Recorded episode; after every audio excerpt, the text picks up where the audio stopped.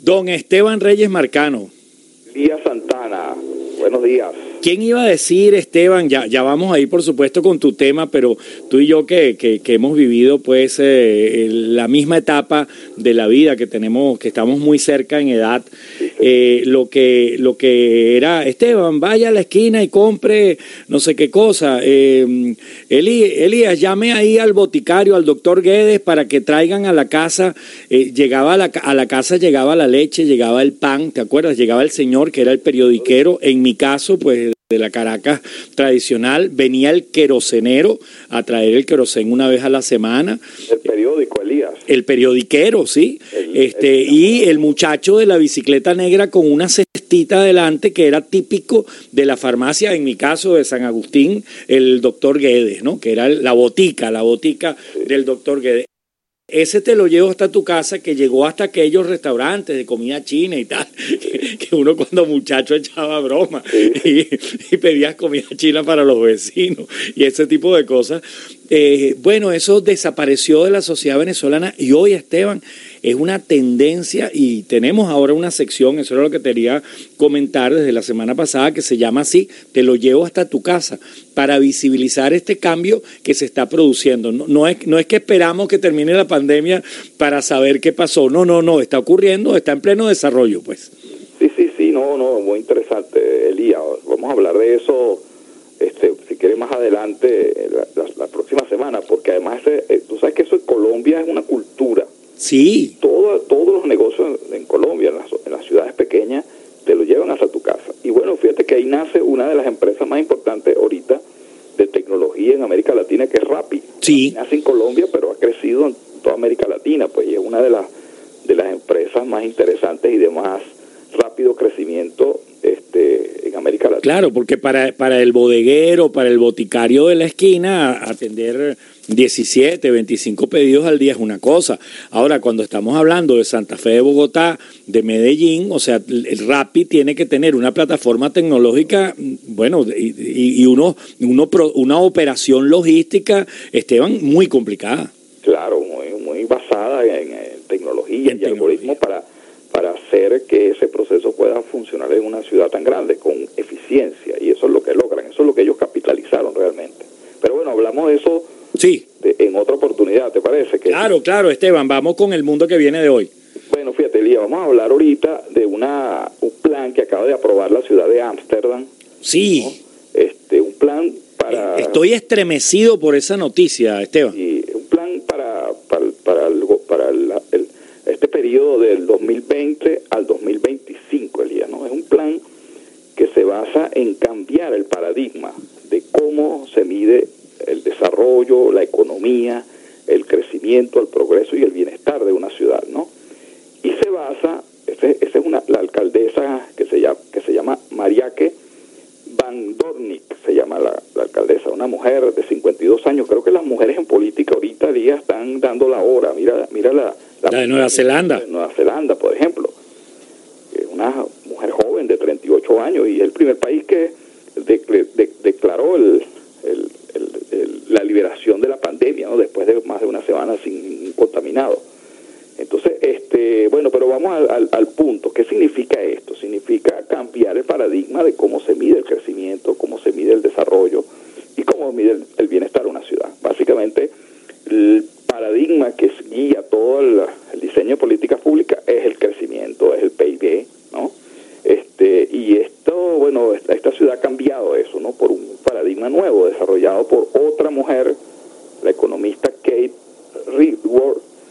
Eh, británica. Eh, este, británica de la Universidad de, Oxford, bueno, que ha desarrollado pues toda una, un conjunto de ideas que cambian completamente lo que es el diseño de políticas públicas y eso significa, Elías, que ya eh, este, se va a tomar en cuenta en esa ciudad particularmente los límites que tiene el planeta, ¿no? Porque hemos medido el, crecimiento económico, pero no hemos nunca puesto la mirada en los límites que tiene el planeta. Y ya en algunos renglones de esos límites, como el cambio climático, pues ya estamos atravesando el umbral de, de esos límites, ¿no? Pero no solamente eso, sino también está el tema del, del plástico en los mares, por ejemplo, donde también estamos ya sobrepasando esos límites. Entonces, Entonces, ¿cómo no medir eso en la economía?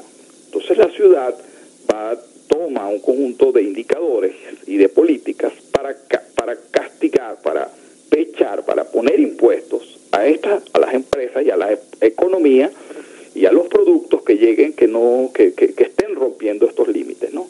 De, desarrollo. Básicamente estamos hablando el día de, de ocho límites, que es lo que propone este, esta, esta economista. Ocho límites, ¿no?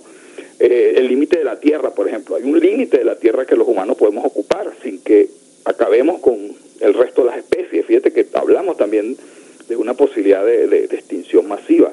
Hay un límite en, eh, en, los mares, hay un límite en la atmósfera, hay un límite eh, en el tipo de productos que podemos utilizar. Entonces, si la economía midiera esos límites, imagínese un producto que llegue y tenga una huella y tú sepas cuánto CO2 está generando, si es reciclable o no es reciclable ese material, eso cambiaría completamente la dinámica de una de, la sociedad y además abriría un tremendo espacio de innovación porque los empresarios que quieren particularmente vender en esa ciudad, bueno, tendrían que cambiar, innovar y mejorar sus productos para que cumplan con, con esa huella. Eso significa, por ejemplo, Elías, ¿no?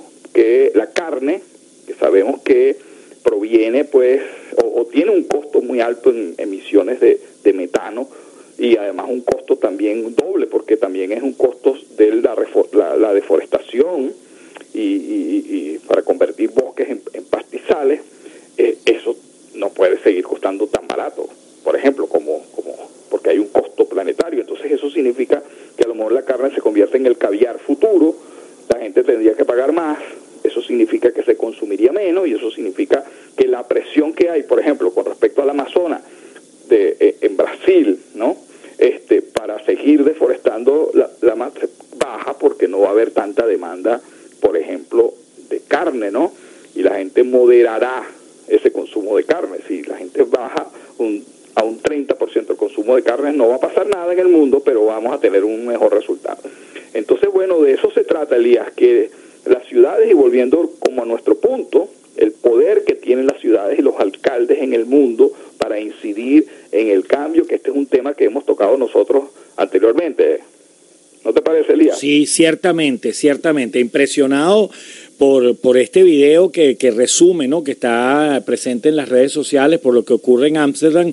Además, eh, eh, tuve el, el, reflejo de esto a través de, de, mi hijo mayor, de tu sobrino Miguel Eduardo, que por cierto trabaja en lo que es Rappi allá en, en Holanda, ¿no? Él es, él es, eh, él lleva productos a domicilio en su, en su bicicleta junto con sus compañeros tiene diferentes miradas, diferentes puntos de vista muy aceptables, ¿no? Y él me lo comentaba como, como usuario, como ciudadano que está viviendo en este momento en Holanda. Yo creo que esto merece, Esteban, que, que conversemos un poquito más y, busquemos más información y de pronto el hacer un programa especial eh, podemos lograr quizás con la embajada de los, de los Países Bajos aquí en, en Venezuela algún vocero.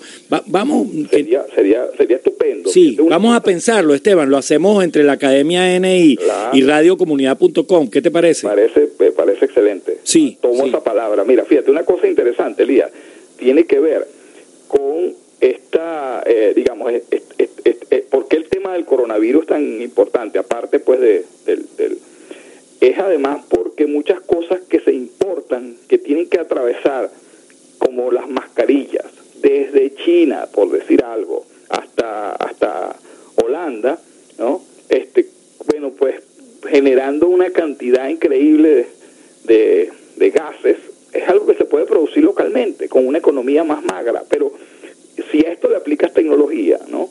E impresión 3D, etcétera, y todo lo que es el fenómeno de la cuarta revolución industrial, esto va a pasar, Elías, porque muchas ciudades van a querer tener localmente la producción de algunos insumos importantes y eso cambia también radicalmente. Tiene que ver con esa capacidad que tenga la ciudad de autoabastecerse en algunas, algunos, en algunos rubros que son fundamentales, que son básicos y que bueno, por comodidad y por costos y por costo de mano de obra barata en el otro lado del planeta, pues generan este efecto también.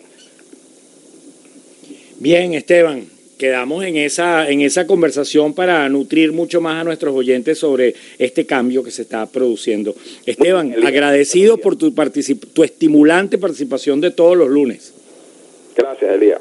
Gracias. Era Esteban Reyes Marcano, fundador de Star Coaching, fundador de la Academia N, que está con nosotros todos los lunes en la mañana. Y Alfredo Sadel es nuestro invitado, nuestro invitado musical de hoy.